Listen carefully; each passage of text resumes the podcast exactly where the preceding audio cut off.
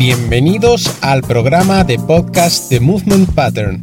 ¿Quieres aprender sobre entrenamiento de fuerza y preparación física para los deportes? Entonces estás en el sitio adecuado.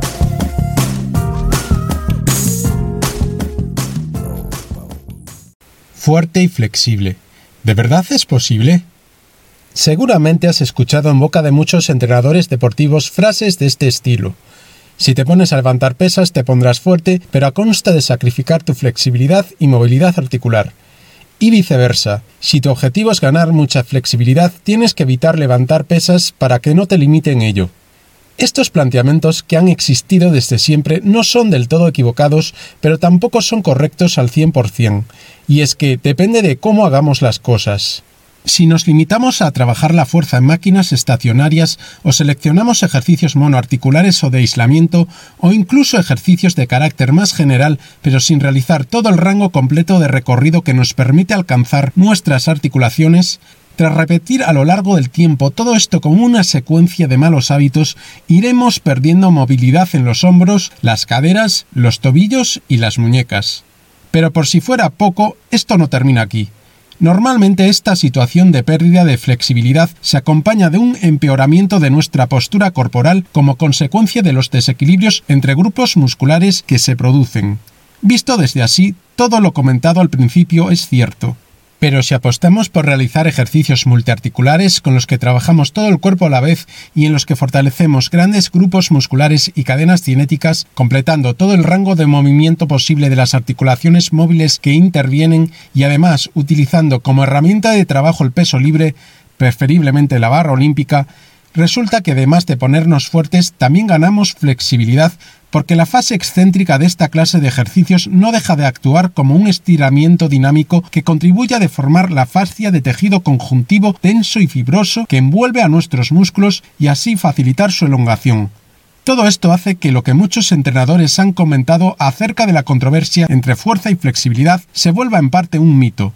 Muchos deportistas necesitan ser fuertes y flexibles a la vez, es decir, necesitan realizar sus gestos motrices aplicando fuerza o incluso potencia, pero también necesitan flexibilidad para que estos gestos se ejecuten con eficacia, fluidez y elegancia desde el punto de vista técnico.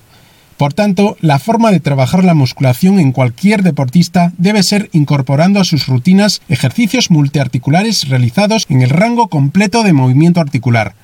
Así que sí es posible ser fuerte y flexible al mismo tiempo. Pero, por si todavía lo sigues dudando, a continuación te pondré algunos ejemplos que demuestran que existe compatibilidad entre fuerza y flexibilidad.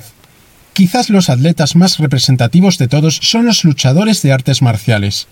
Seguro que algunos de estos personajes que te voy a mencionar te suena.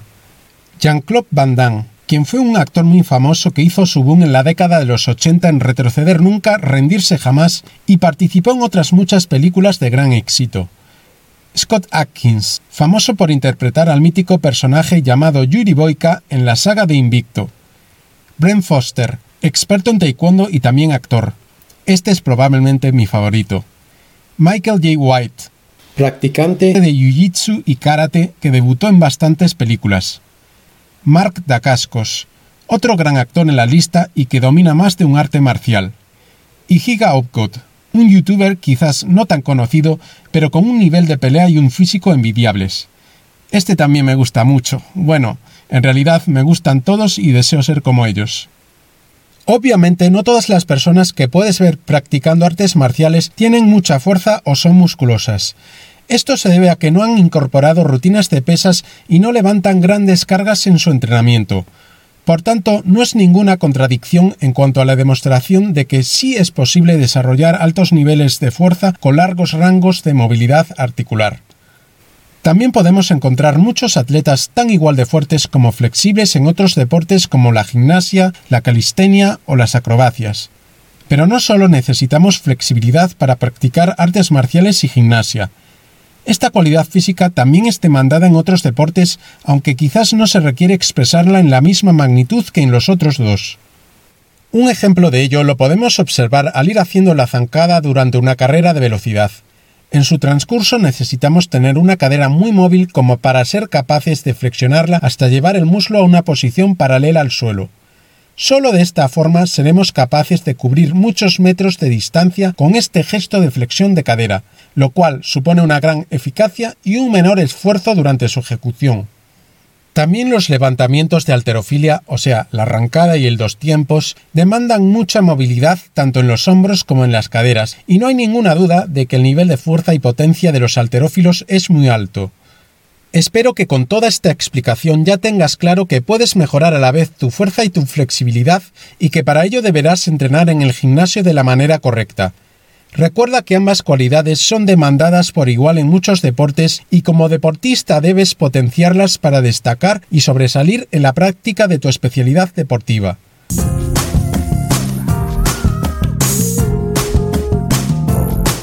Gracias por acompañarme en este episodio. Te espero en el siguiente.